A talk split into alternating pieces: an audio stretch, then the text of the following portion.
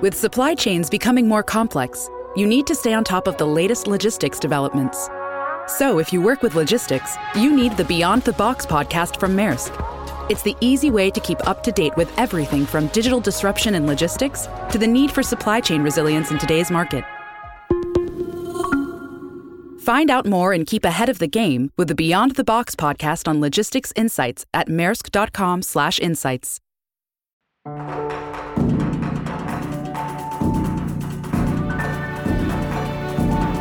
Bienvenidos, esto es ASTI Podcast.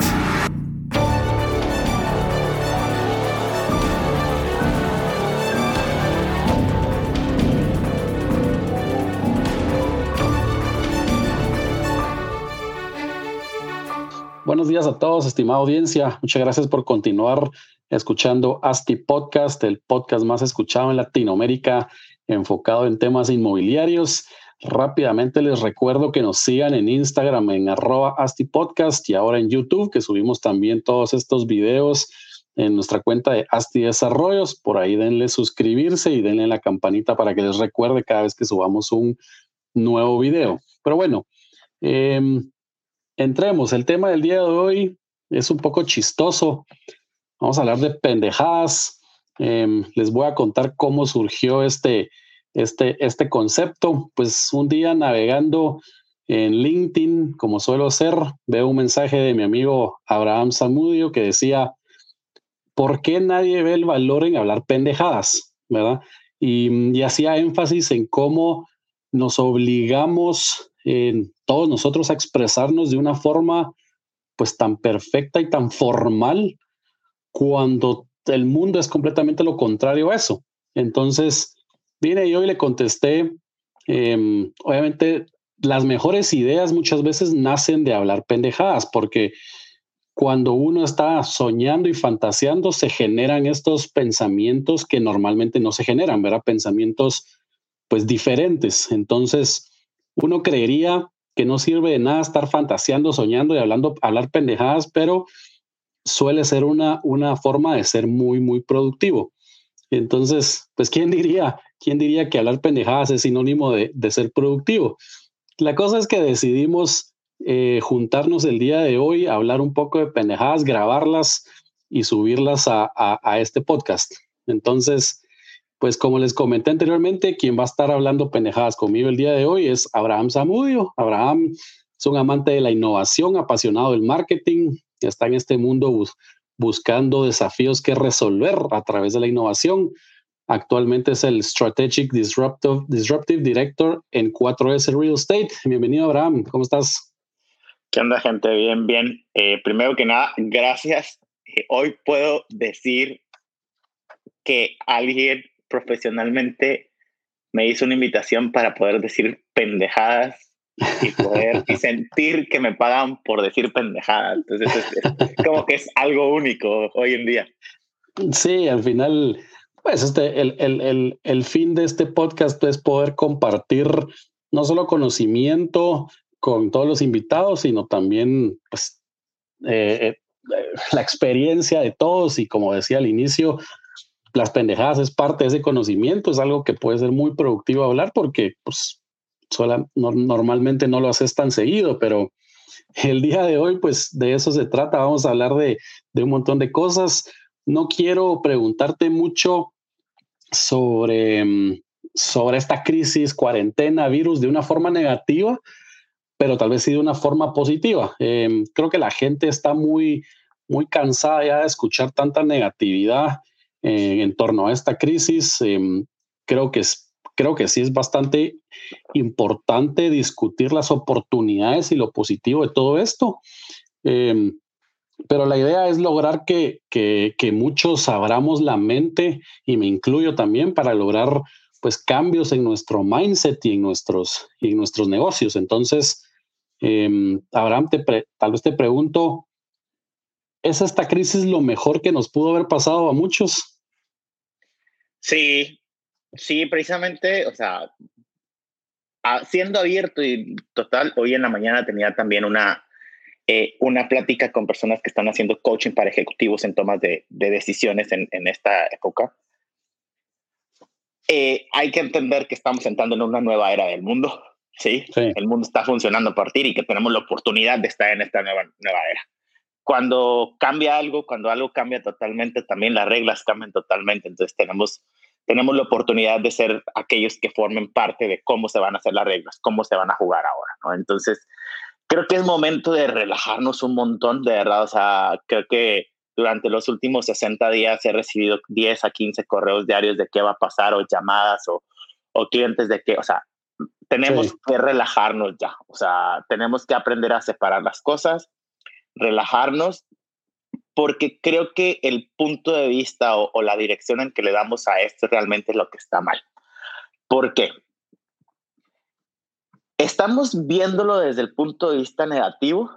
Sí porque nos está cambiando a nosotros, nos está obligando a cambiar a nosotros como, como empresa, como negocio, como persona, como desarrollador, te está obligando a cambiar. Entonces es como que, puta, ¿qué va a pasar? Eh, ¿Por qué tengo que cambiar? Le tengo miedo. Y si le preguntas a cualquier persona en este momento, el, sueño ideal sería, ¿sabes qué? Quiero volver a cerrar los ojos y despertar el mismo día que empezó la cuarentena o sea, es que... Y que no hubiera...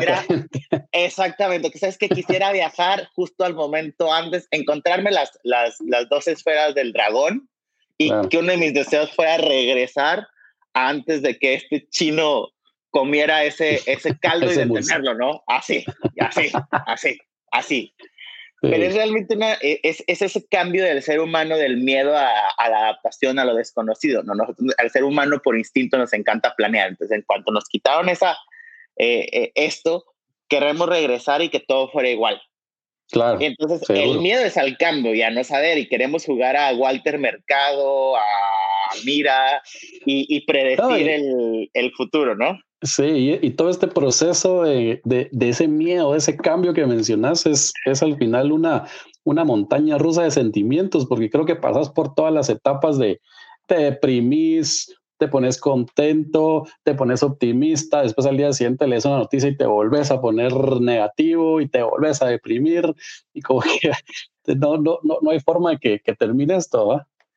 Y, pero, ¿sabes? A mí que me encanta eso lo que es este efecto mariposa que provoca, ¿no? una persona encerrada se siente mal, que tiene que lidiar con otras personas encerradas en el mismo ambiente que pueden tener el mismo efecto. Entonces, si quieren sentirse mejor, tengan por seguro o acuérdense de lo siguiente. A alguien en este momento se le acabó la relación, se le acabó el trabajo, se le acabó el negocio y se le acabó todo lo que daba por sentado.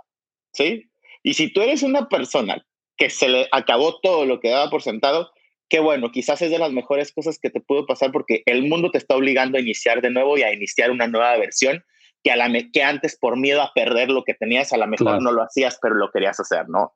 Entonces creo que hay que comenzar a ver eh, de ese momento cuántas relaciones, cuántas relaciones no se acaban en esta cuarentena, Marcos. O sea, seguro. O sea, ya un montón de divorcios, relaciones de todo o cuántas también cuántas relaciones no se recuperaron, o sea, padres e hijos, eh, hermanos, eh, cuántas relaciones no se recuperaron. Entonces, es, es, un nuevo orden. Entonces, como nuevo orden, las cosas vuelven a, a, nacer, vuelven a ser y es lo que tenemos que aprovechar, ser, ser ellos de los que, de los que estamos. Y creo que esto es como que ahora sí la, la pendejada número uno que, que en relación con el real estate a mí me encantaría que pasara después de, de, este, de este COVID.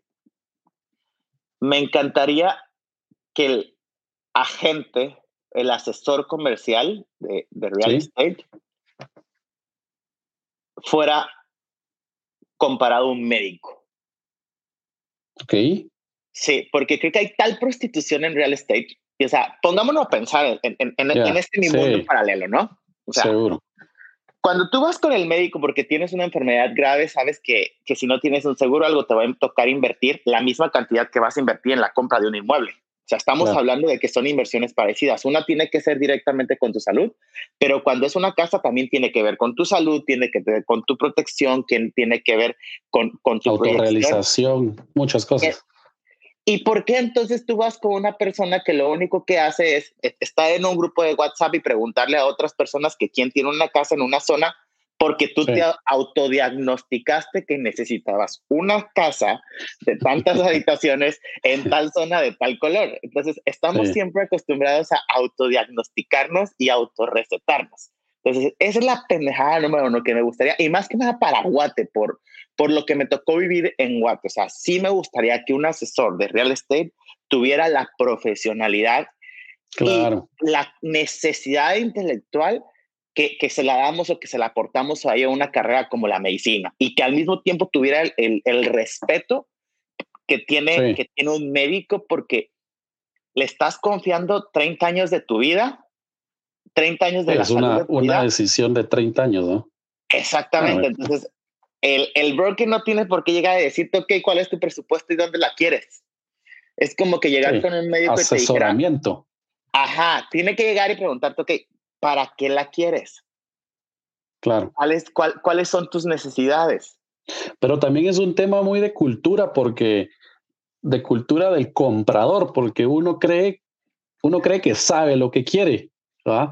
Pero simplemente entonces llega con el, con el vendedor, el asesor, y dice, yo quiero esto, esto y esto pero no se deja mucho asesorar y por eso a veces es tan difícil también la, la prospección de un cliente para poder em, saber o conocer las necesidades reales de ese cliente, porque muchas muchas personas pueden pensar que están como que invadiendo mucho su privacidad tan rápido en el, en el proceso de ventas y, y aún no han generado esa confianza. Entonces yo creo que tenés un punto muy, muy, muy válido que también aquí en, en, estos países, pues no solo Guatemala, sino mucho Latinoamérica, la profesión de, de, asesor de venta no es una profesión, sino es simplemente, eh, tengo tiempo libre, ¿qué hago? Voy a vender real estate o, o, ya no tengo trabajo, voy a vender real estate, ¿verdad? No, no tengo que pasar como en países desarrollados, ir a estudiar, sacar una, una certificación donde me autorizan poder hacer el trabajo de asesorar eh, inmuebles, ¿verdad? O clientes.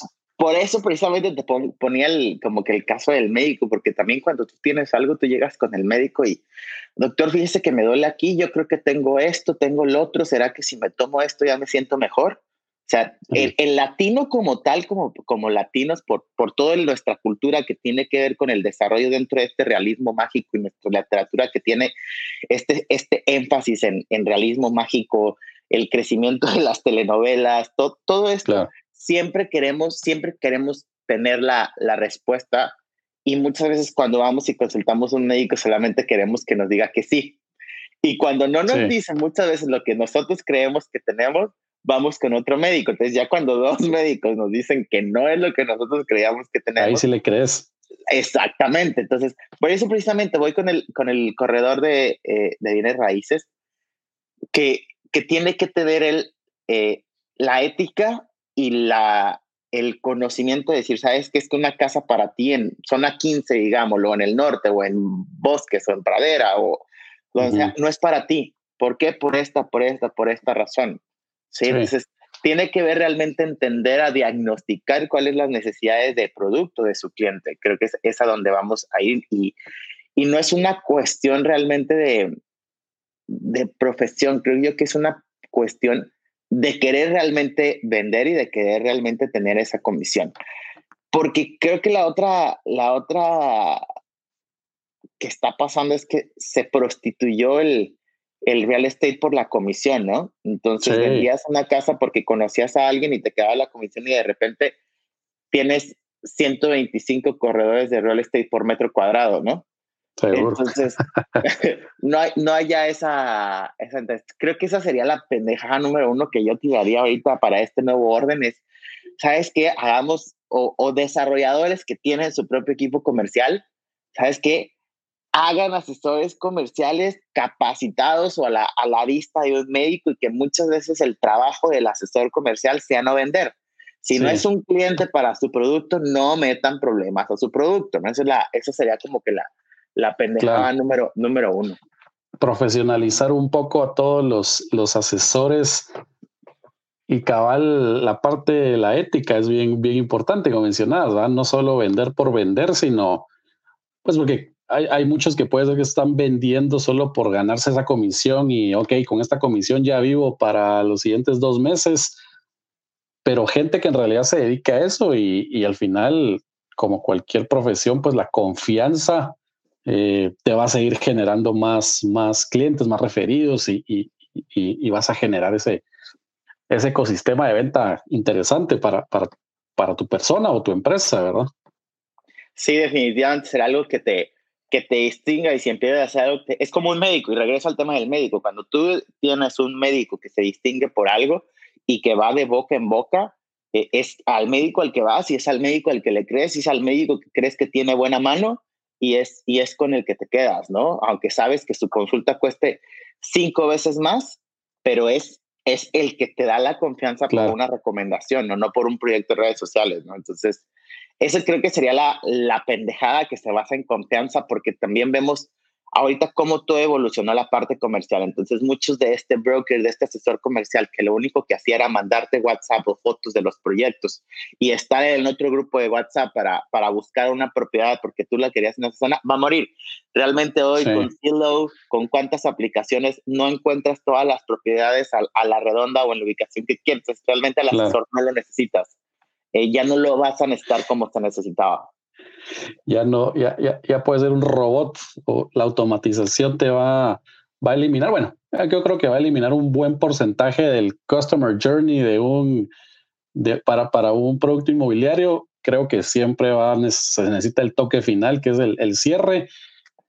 Eh, bueno, en algún momento probablemente ya, ya, no, ya, ya no vas a necesitarlo, pero Latinoamérica creo que todavía vamos que unos 10, 15 años atrás, aunque obviamente sabemos que esta, esta crisis adelantó un montón de esos, esos tiempos, ¿verdad? Sí y no. Fíjate que eh, ahí la otra pendejada, porque me, me ha tocado vivirla, es que, sea, que, que los procesos de venta sean human-centered.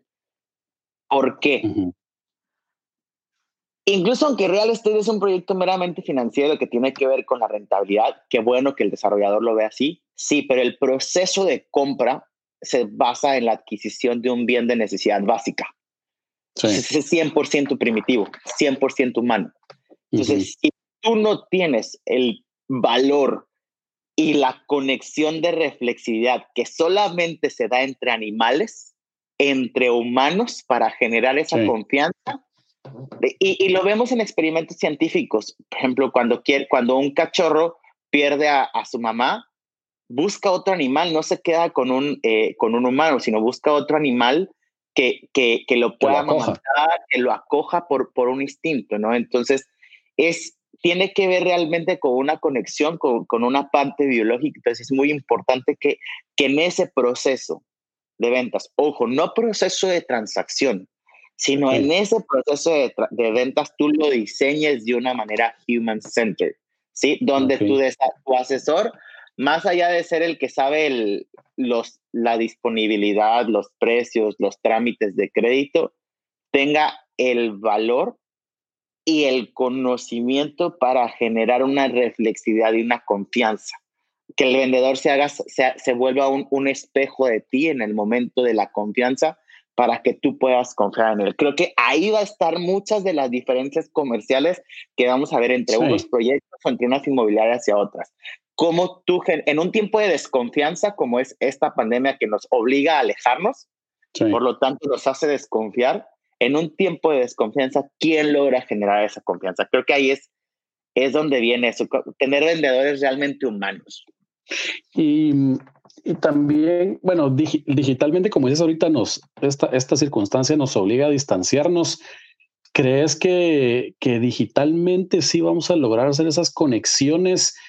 Y si sí lo logramos, ¿crees que esto va a perdurar después de que termine la crisis? ¿Crees que, que mm, las salas de ventas, los showrooms y eso podrían hasta cierto punto desaparecer porque todo sería ya digital?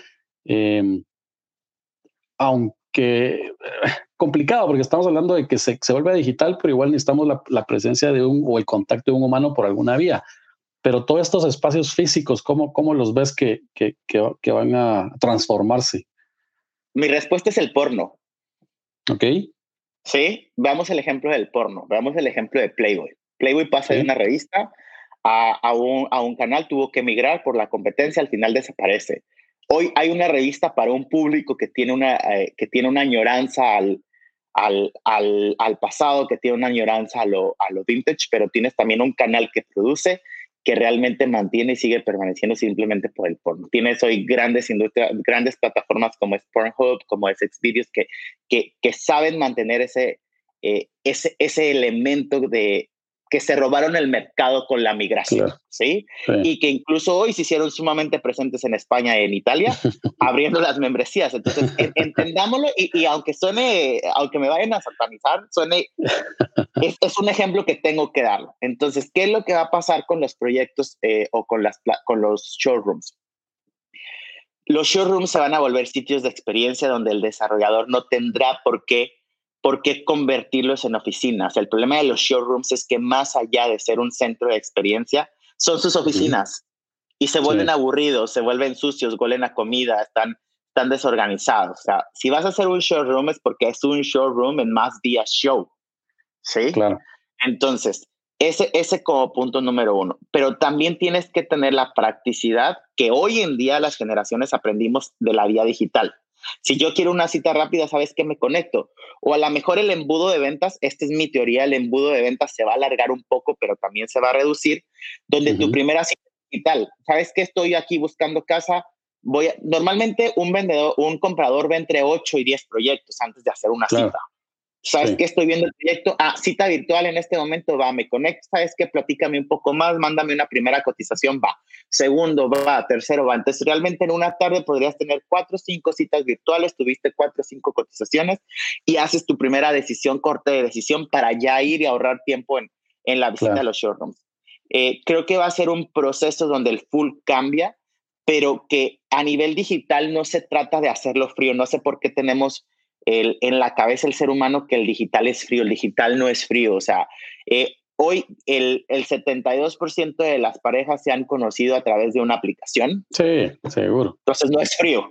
Sí, o sea, con, con, este, con este, cuántas aplicaciones más de, de no pases la cuarentena, de Find Your Quarantine Body, todo, todo esto, ¿cuánta relación no ha habido? Entonces no es frío, es una necesidad en el que tú diseñes tu experiencia digital para transmitir esos valores humanos. Y aquí es donde viene el reto para los mercados en inmobiliario. ¿Cómo haces que tu sitio web huela algo? ¿Cómo haces que tu sitio web se sienta y haya una textura?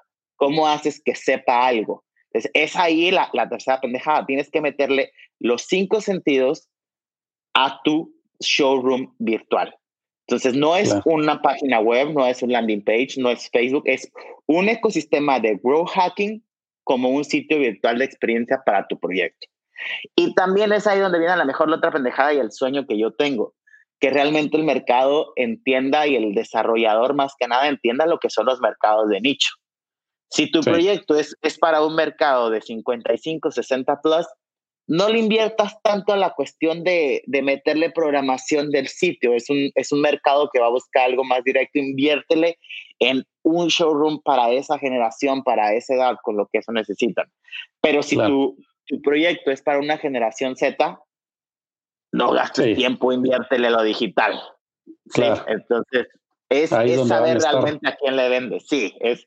Y también si le vendes a Z y le pones un vendedor en arriba de sus 50 y sus 60, que, bueno, y no lo digo por la edad, porque he tenido mucha sorpresa en esta temporada, sin importar la edad.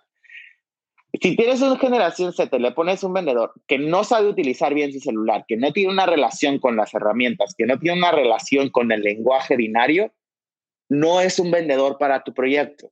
Claro. ¿sí? Entonces ahí es donde se arruina toda la experiencia que tú tengas. Si vas a tener, si tu proyecto es un proyecto que esté incluyendo herramientas virtuales, asegúrate que tu vendedor conoce, se familiariza y está a gusto con sus herramientas. Si no, si no, no lo vas a ver trasladar bien y obviamente el cliente lo va, lo va a notar y lo va a sentir y, y no, le va, y no le va a llamar la atención tanto, ¿verdad? Sí, o te desespera. O sea, si, de repente, ay, la señal, ay, no, esto, ¿cómo hago esto? Como, como, que, estuvieras enseñándole a tus papás otra vez a, a, usar los dispositivos. Cuando en ese momento tú eres el cliente, entonces tú lo que, y, y si es digital, sabes que va a ser más rápido, que es más directo, que lo quieres todo más rápido. Cuando vas a un showroom, tu cerebro está con la idea de que se va a sentar, de que va a un tiempo, de que le vas a ofrecer algo que beber, o sea, va. Cuando no, entonces, ¿por, ¿por qué si, si estás, ahí va otra pendejada, una idea? Porque si tú estás planificando citas virtuales, va, asóciate con, haz una liga a, a, un Uber Eats o una liga a un restaurante que tengo, a un café que tenga entrega a domicilio y que al momento, a la hora que tu cliente va a tener la cita, que le entreguen un cafecito. Entonces, pues así se, se ponen a tomar el cafecito. Entonces, ahí es donde tú innovas en, en, esos sentimientos y emociones. Ahí resolves también el, el, el tema del, del sentido tacto, ¿verdad? Porque sí, ok, este tuve una, una una llamada virtual, una videollamada, pum, al día siguiente llega un, un algo pues, un café, algo donde alargan este proyecto, solo hice una reunión y ya me regalaron un llavero, no sé, pues algo por el estilo, ¿verdad? Sí, o sea, se acordaron, dije algo en la, en la plática, dije algo que me gustaba, algo que me interesaría, algo que, ¿sabes qué? Me mandaron un, una foto de la, del espacio que a mí me gustó, el rende virtual, en el color que yo lo quería, ¿no? Claro. Pum, ahí está entonces, pero es, es ir, ir, ir un paso más allá y creo que esa es la pendejada que, que viene. El desarrollador que entienda el lenguaje binario más experiencia se apoderará del lado comercial. Claro. Sí, el desarrollador que esté esperando que las cosas regresen a la normalidad, no digo que no va a vender, pero se va a estancar en una venta presente y no en una venta que evolucione a futuro. Seguro, puede ser que un par de meses más vaya bien, pero probablemente no. Y al final es el quien no se monta la tecnología y quien no va evolucionando conforme evoluciona el mercado, simplemente se, se queda estancado y no, y no, no, no va a tener éxito, ¿verdad? Sí, y ahí fíjate que yo lo pongo porque no me gusta a veces utilizar, y digo, lo utilizo mucho, pero no me gusta utilizar la palabra tecnología. He visto que en los clientes o que, en los desarrolladores de, de cierta generación es como si hablaras de hombres de negro de Men in Black en el 99 o como si les proyectaras Star Wars en el 70, como que lo ven muy lejano. Y ahí la pregunta es, ¿su celular qué tan tecnológico lo sienten? Un celular ya no es tecnológico, es tu día a día. Sí. Sí, entonces... Ya casi que lo tenés amarrado al, al, al brazo. Exacto. Entonces, entonces es real, no es tecnología lo que usamos, es, es la integración del medio de comunicación, de, es una integración de nosotros mismos. ¿no? O sea, ¿cuántas veces olvidas el celular y te sientes ansioso? Ahora da, ahora que pues hace, no sé, un par de meses o un año, que ya, ya los, todo el, el, iOS te pone una, una estadística de cuánto tiempo tenés prendida la pantalla y en qué tipo de, qué tipo de uso le das es cuando te cuando decís, wow, ¿qué estoy, qué estoy haciendo con mi vida? Sí, o, cuánto estás en redes sociales. No, y lo más interesante es cuando te sales de redes sociales, y, es, y es un experimento, los invito a que lo hagan. Pongan en hold sus redes sociales por 15 días. De 15 a 21 días. Se deprimen. Más allá de que se deprimen es de cuántos círculos de comunicación quedas fuera, de cuántos grupos sociales quedas fuera, de cómo te desconectas de familia, de amigos y de trabajo, o sea, cómo te desconectas, o sea, hay que entender que, que nuestro círculo de comunicación que antes creían que es que es necesario los sentidos, hoy los sentidos los tenemos por medio del, del, celular, o sea, cuando queremos provocar a alguien a mandamos una foto de un tipo para provocar eso en el sentido, cuando mandamos amor, cuando mandamos algo seriedad, o sea, memes, stickers, eh, videos, audios nos han permitido transmitir todos los sentidos, o sea, casi casi hasta puedes ya enviar eh, tacto este, eh, por medio de, de, suplantar los otros sentidos y es algo que se, ha, que se ha permitido, ¿no? Entonces, algo que, que tenemos, ya no es ni, ni satanizar ni ir en contra, es saber utilizarlo. Mira, y hablabas, hablabas un poco de, pues del enfoque en nichos y que es súper importante.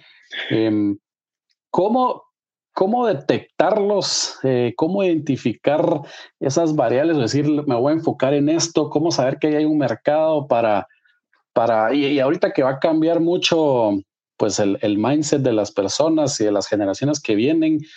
Eh, ¿Cómo detectas esas variables eh, las cuales podés, pues hasta, disrumpir, digamos, en el, en el negocio inmobiliario? Mira, el ejercicio que a mí me gusta hacer es uno, dejarnos de hacer pendejos. Dos, no tener miedo. Y tres, verse al espejo. Así de fácil, con eso te das cuenta de la importancia de un mercado de nicho. ¿Por qué dejarse de hacer pendejo? Porque a todos nos encanta decir que vamos a ser el proyecto más innovador, que vamos a ser el proyecto más disruptivo, que le quiero meter esto, que le quiero meter lo otro, pero no, te da miedo, ¿sí? Te encanta decirlo, te encanta hablarlo, te encanta cómo se ve la palabra, pero no te gusta el significado, ¿sí? Si tú quieres disruptir, si tú quieres innovar, implican dos cosas, riesgo y huevos. Entonces es importante el, el tenerlo. Dos, ¿por qué el, el no tener miedo? Precisamente porque hay que aceptarnos a nosotros mismos y saber que el miedo va a ser una constante en un proyecto que va a disruptir o en un proyecto que va a ser diferenciador. Es constante, porque realmente no sabes. Si realmente no sabes. Y ahorita lo, lo explico más a fondo. Tres, vete al espejo. ¿Por qué vete al espejo? Porque cuando tú te ves al espejo, te das cuenta que tú eres diferente a los demás. Y te das al espejo y te das cuenta que eres alguien diferente en casa, que eres alguien diferente en el trabajo y que eres alguien diferente con amigos. Y que eres alguien diferente al que eras cuando tenías 20 y que vas a ser alguien diferente al que eras cuando tengas 40. Así de simple. Entonces te das cuenta que los mercados van evolucionando y cambian de necesidades conforme décadas, conforme cierto tiempo. Entonces, cuando descubres eso, ¿qué es lo que pasa? Tú necesitas 50 personas. Necesitas 50 personas y no más. Y lo más importante en esta época, y, pongo los ejemplos que pasó con Airbnb, que pasó con, eh, con Uber, que pasó con, eh, eh, con, con PayPal, que pasó después de la crisis. Si tú en este momento vas y le preguntas o haces un estudio de mercado tradicional en el que vas y le preguntas a la gente qué quiere, la gente quiere lo mismo que tú, despertarse y que no haya pasado nada. Eso quieren. ¿Sí? Entonces, cuando tú vas a hacer un estudio en, en, en tiempos o en situaciones de cambio, ¿qué es lo que tienes que hacer? Tener una capacidad de interpretación cultural de lo que, de qué significa lo que la gente te está diciendo. En su tiempo Uber lo entendió bien y Airbnb lo entendieron muy bien. Necesitaban algo que los acercara más a la ciudad, algo que los acercara más a la cultura, que los acercara a estar dentro, porque no querían eh, sentir, normalmente las zonas de turismo, las zonas de hoteles siempre estaban lejos, implicaba gasto de transporte e implicaba realmente no, no adentrarse, que, que se mantuviera eh, en un menor budget, porque estaban en crisis, pero no querían, eh, y que fuera más auténtico. ¿Sí? Entonces, ahora, ¿cuáles son las necesidades o cómo el mundo cambia? Uno, el factor de low touch economy. Sí, eso es súper importante. Aunque digas que no, el virus a mí no me hace nada, que es que no, que lo inventaron, que los zombies, que no sé qué, que no sé qué. O sea, todos todas las conspiraciones. Sí, a mí, a mí me encanta la de los zombies, me encanta, esa, esa la amo. me va a hacer un tatuaje porque me encantó. Pero a lo que voy es, eh, todos inconscientemente vamos a querer proteger nuestra salud.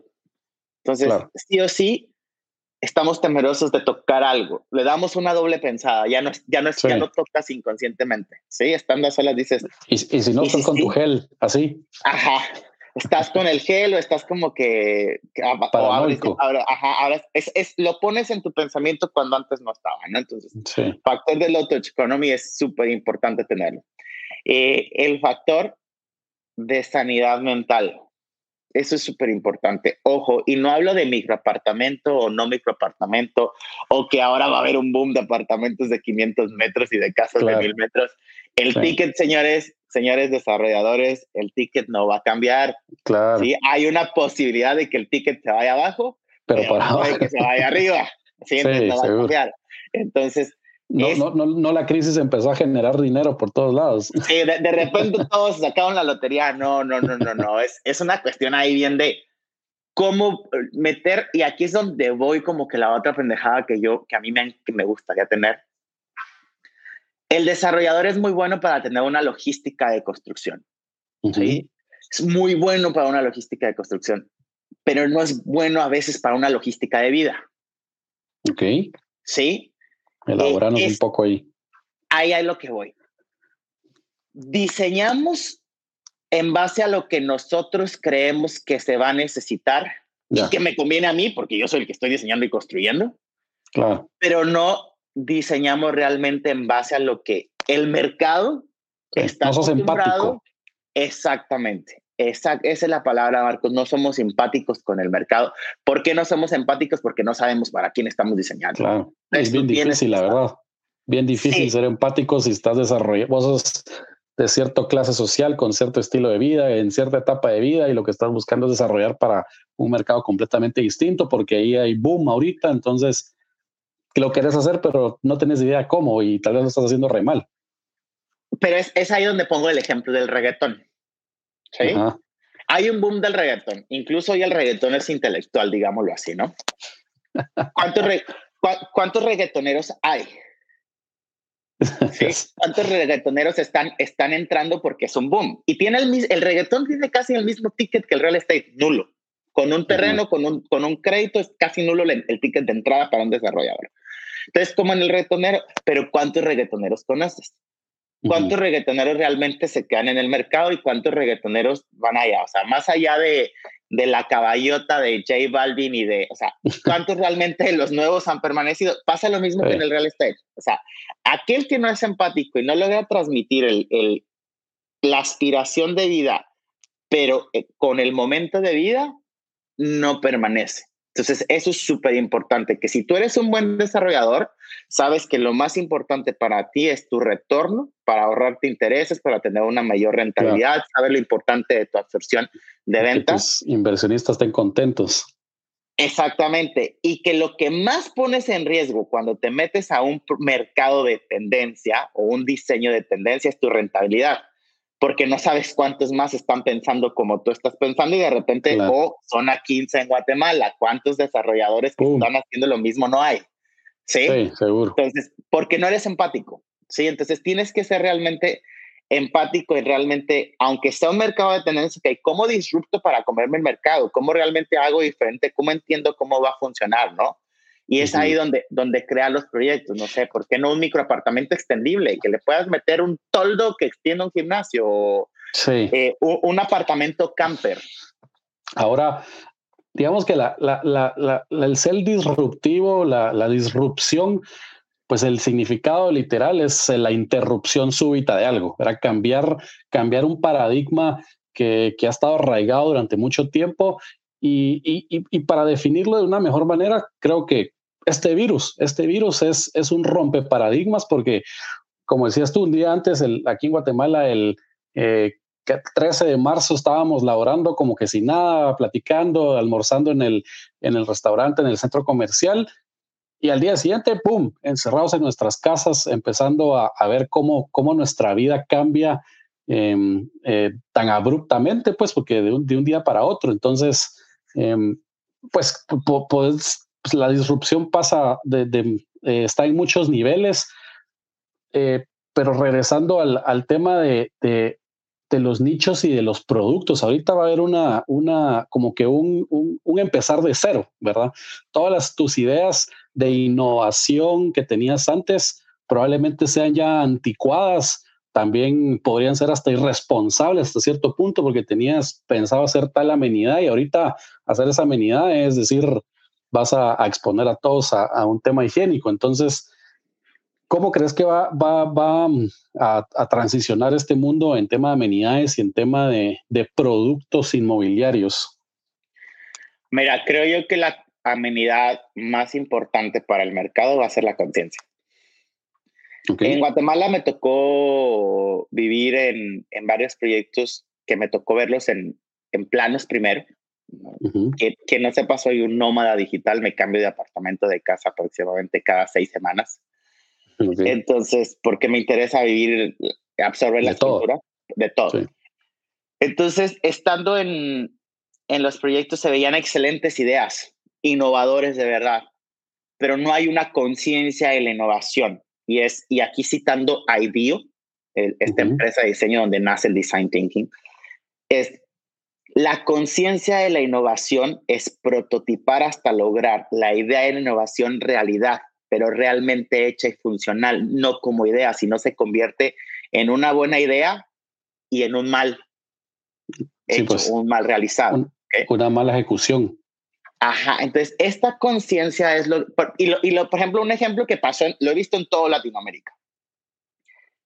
A los proyectos a los que les pusieron un gimnasio de CrossFit, de, desde Chicago que estoy hasta Argentina que me tocó ver este tipo de amenidades, no hay una, es a donde voy, no hay una empatía y no hay una logística, porque si tú ves a quien hace CrossFit, una de las cosas que más le interesa es tener una libertad con la barra.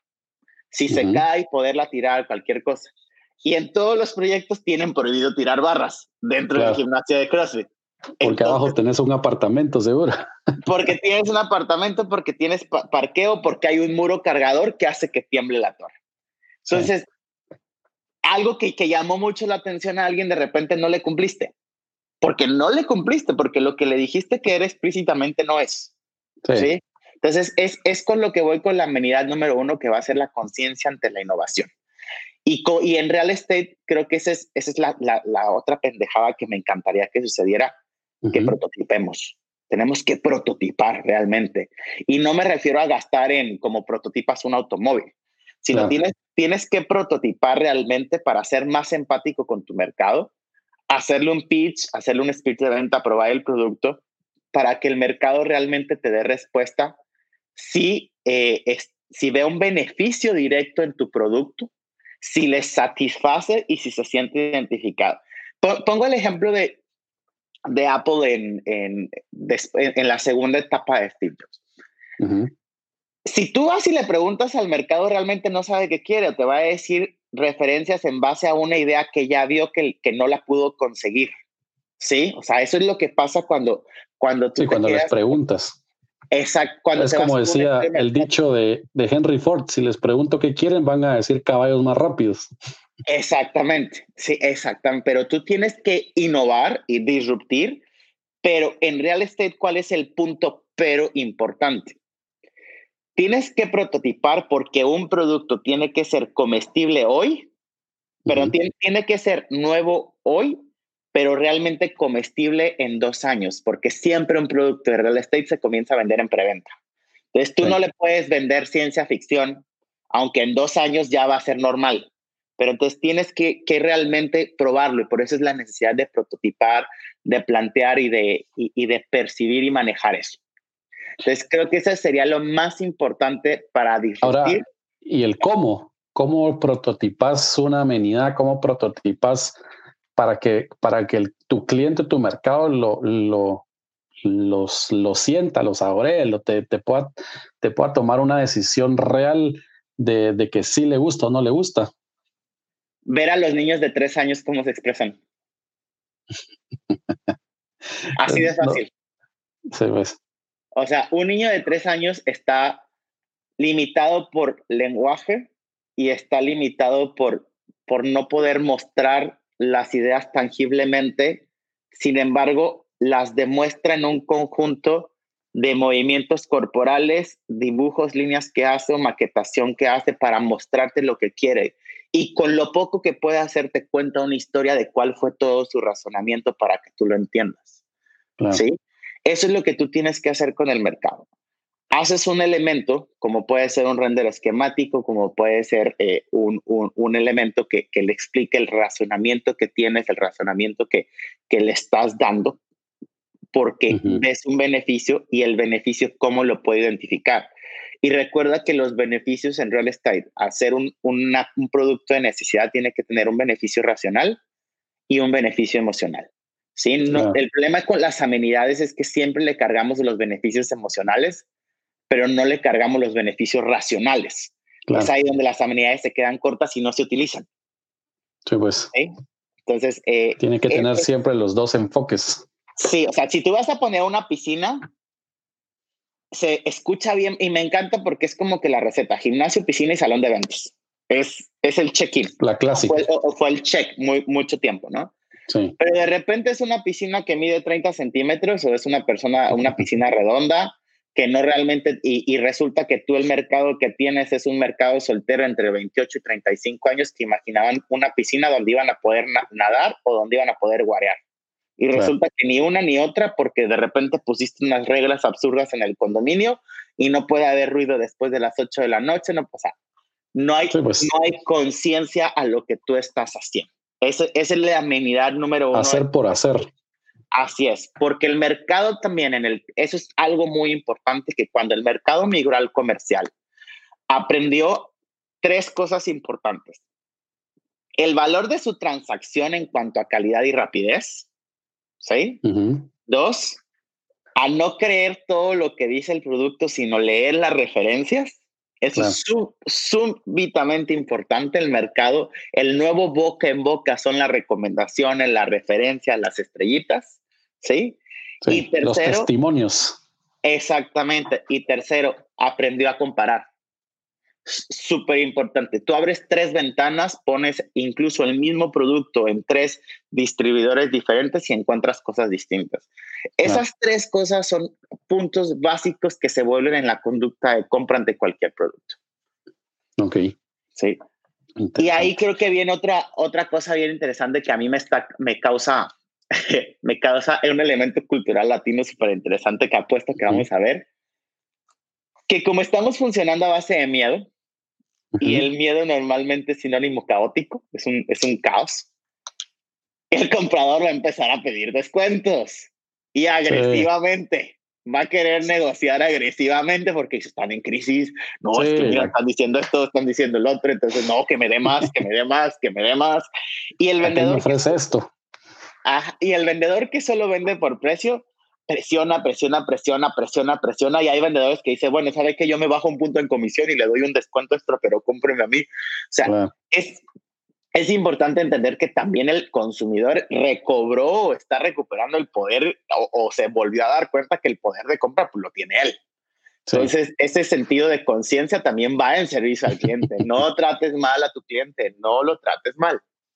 Sí, y al final un buen proyecto también, pues lo tienes que vender no con base al precio, sino con base al valor que le estás generando a tu, a tu mercado objetivo, ¿verdad? Entonces, pero em, tal vez un poco ya para terminar, porque ya nos estamos, ya estamos llegando al tiempo, pero me interesa mucho que, que platiquemos este, este, este, pues toda esta crisis, todo esto va, va a terminar, ¿verdad? Va, va a llegar la, el, la vacuna y pues eh, ahorita se habla del nuevo normal, cómo va a ser la nueva normalidad, pero mi pregunta tal vez sería, serían dos.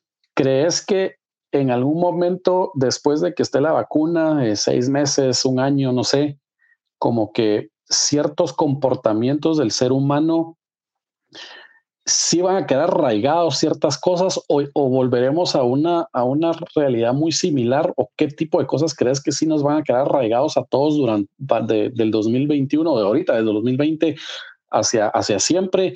Em, ¿Y cuáles ves eh, que son las, en base a eso, cuáles ves que son las oportunidades que el mercado tiene? Em, la, eh, pues ¿cuáles, ¿cuáles son las oportunidades que ves? Ok, mira, para lo primero, después del SIDA, de la epidemia del SIDA, quedó el condón. Después del SARS, quedó el gel eh, en, en, en, envases pequeñitos que lo traías en la bolsa, en el auto. Antes de esto ya lo traíamos. Después de, de, COVID definitivamente va a quedar algo. ¿Por qué? Porque es un hecho histórico. Y va a quedar algo físico, como también van a quedar los aprendizajes que estamos teniendo en, en digitalización y los aprendizajes que estamos teniendo en conciencia de espacios. Eso es muy importante que el desarrollador esté, esté activo. Tuvimos una nueva conciencia de espacios. ¿Sí? Entonces, eso es muy importante. ¿Qué va a cambiar? Precisamente por conciencia de espacios vamos a hablar de la practicidad y seguridad que te puede brindar un espacio. ¿Qué tan seguro es tu casa? ¿Qué tan segura es tu oficina? ¿Qué tan seguro es el espacio? tanto para tu salud mental como para tu salud física, porque la salud mental tomó una cualidad muy importante en real estate que tenemos que ver. Dos, creo que al, nosotros ver o tomar nueva conciencia sobre nuestra salud, gracias a, a, Dios los, los mercados de nicho van a tomar mucho mayor importancia porque la salud es diferente por, por mercados y por edades. Entonces tendremos e, ese punto de cambio de, de nicho, habrá que, que encontrar realmente un nicho y el desarrollador sabrá que si va a construir 100 unidades, necesita 100 clientes, no necesita venderle a todo el mundo. Entonces tiene que diseñar para 100 personas, para 50 personas, ¿sí? Para realmente estar consciente de, de, su producto, dejar de ver el todo, porque ya vimos que, eh, que somos fronteras, ya vimos que no estamos realmente conectados del todo y ya vimos que somos diferentes. Entonces será muy importante que el desarrollador tome esa conciencia de, de diferencia y encontrar, conocer, encontrar, conocer, traducir y prototipar son los cuatro puntos que yo creo que quedarán para una nueva conciencia de producto.